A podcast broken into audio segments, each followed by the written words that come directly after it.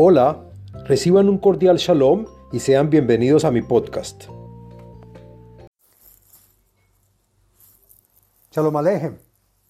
Este video podcast pertenece a la serie del tema del libro de los Salmos.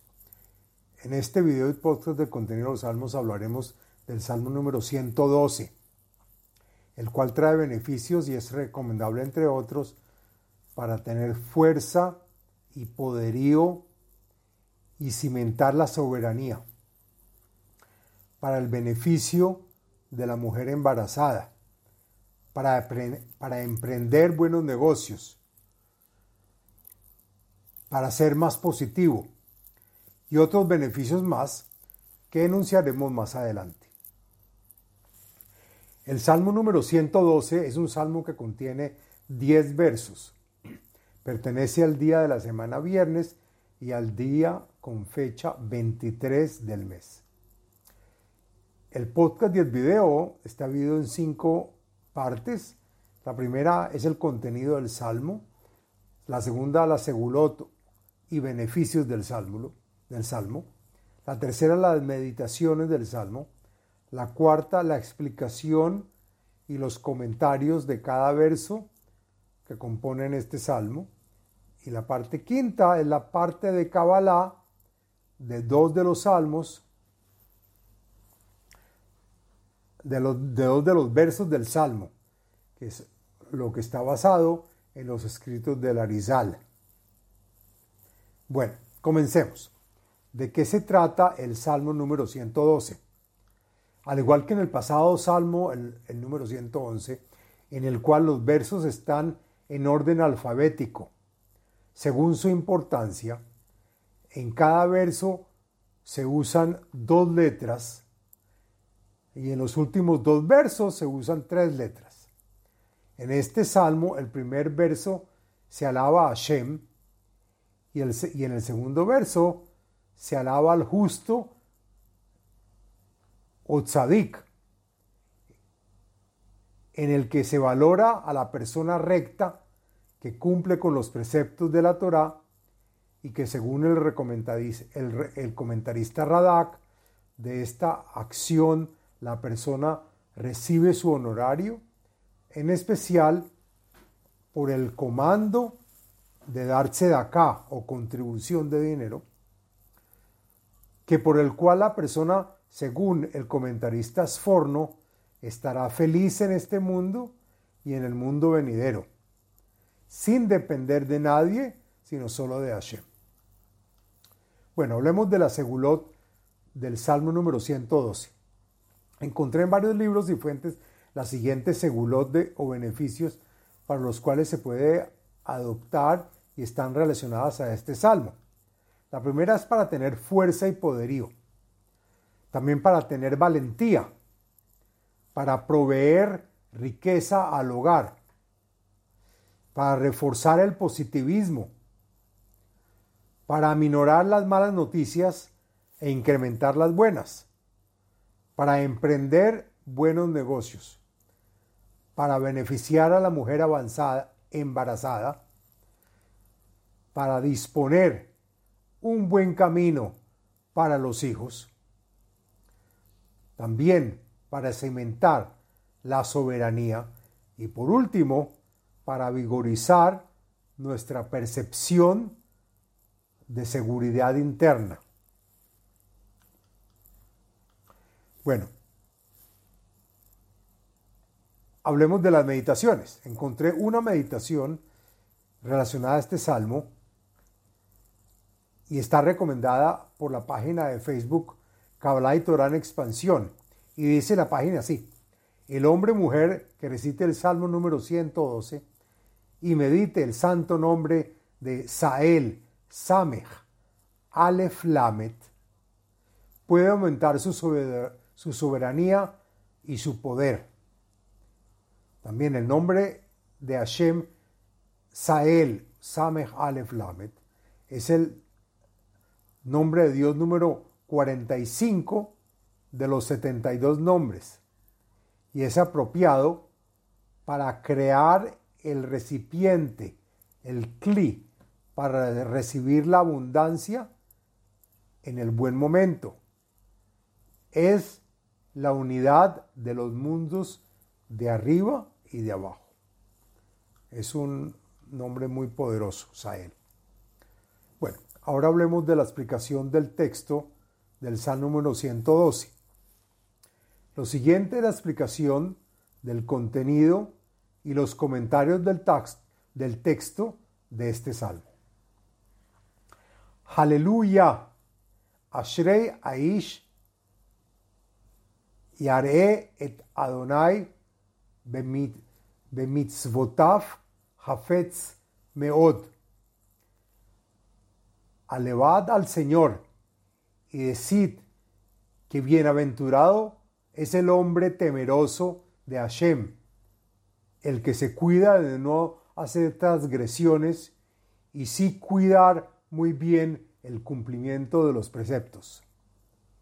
Gibor Baaretz y Zaro, Dor Yesharim y Eborach, y su recompensa será la de ser un gran héroe de la tierra, así como todos sus, sus descendientes que tendrán fuerza y que según los comentaristas Radak y Meiri gozarán de buena salud.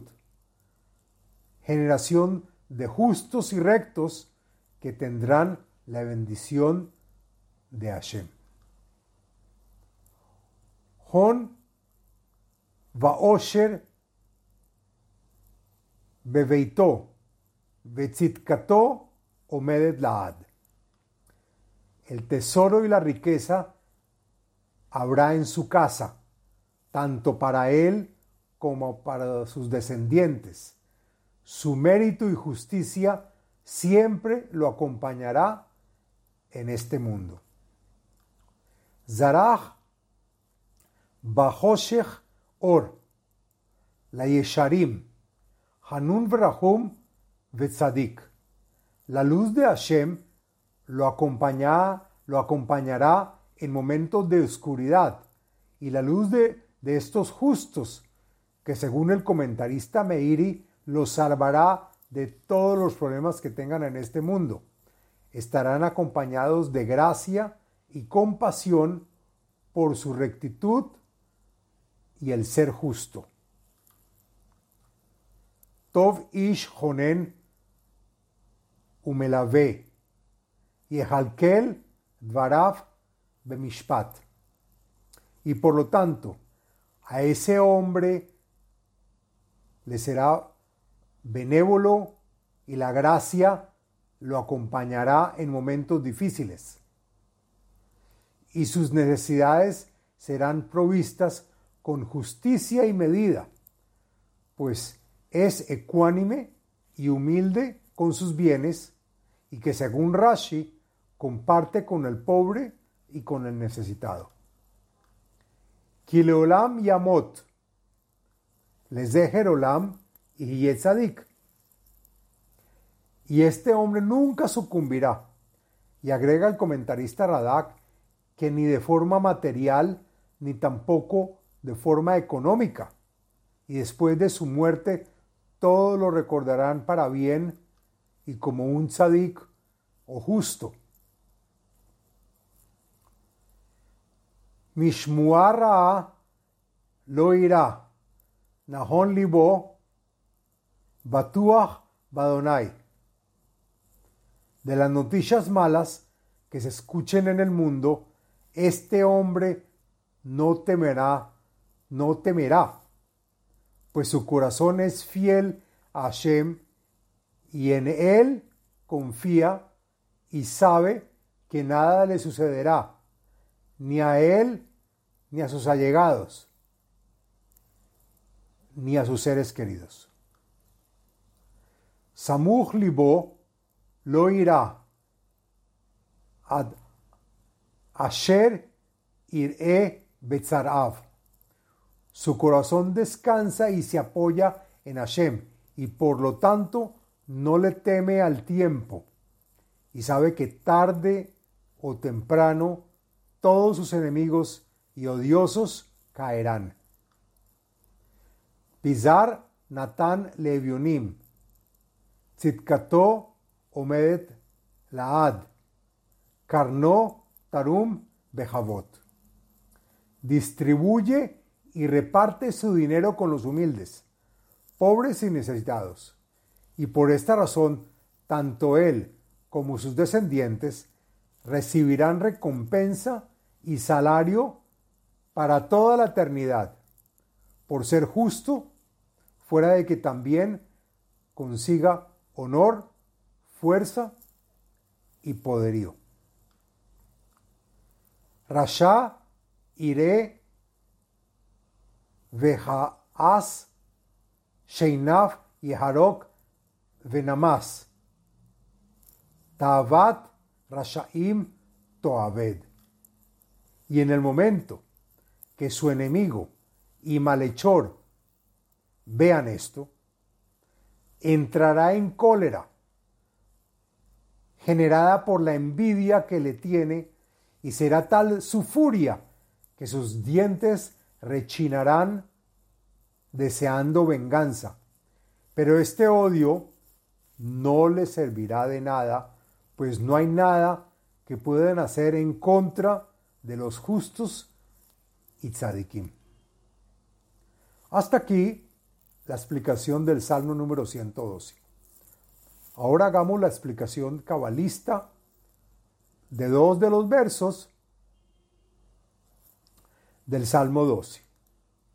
La siguiente explicación de los versos 9 y 11, y perdón, 9 y 10 del Salmo 112, según el Arizal en Shara Psukim, escrito por el Raf cabalista Jaime Vital.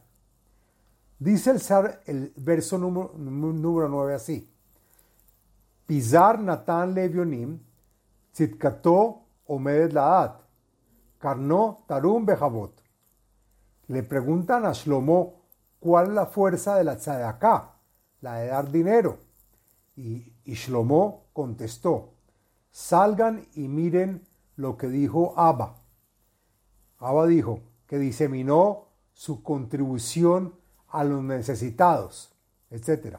Diciendo que este verso es duro, pues usa la letra Zain con acento tziri y no con pataj, para, enfatizar la fuerza de la tzedaká, pues así le haya dado, se haya dado esta tzedaká sin intención de contribuir ni de dar limosna, pero simplemente la dio. Pues la verdad es que se, es que se, se dispersó su contribución a los necesitados y a los pobres, dado a que se, la verdad es que se había organizado un festejo para el alcalde de la ciudad, pero en el momento del festejo nadie llegó y sobró toda la comida. Solo entonces se dispersó toda esta comida que había entre los pobres para no botarla a la basura.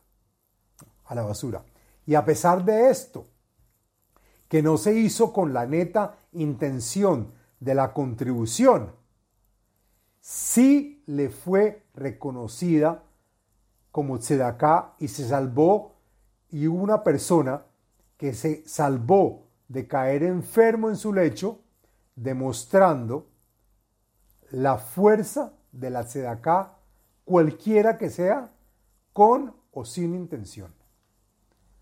Asimismo, la gematría de, de Pizer, que es distribuir, con el Kolel, es la misma gematría de Rapaj. Rapaj es 288 que son las 288 chispas que cayeron después del rompimiento de, todos los, de todas las vasijas, de todos los kelim, mostrando así la fuerza necesitada para subir estas chispas y corregirlas todas por medio de hacer la tzedaká.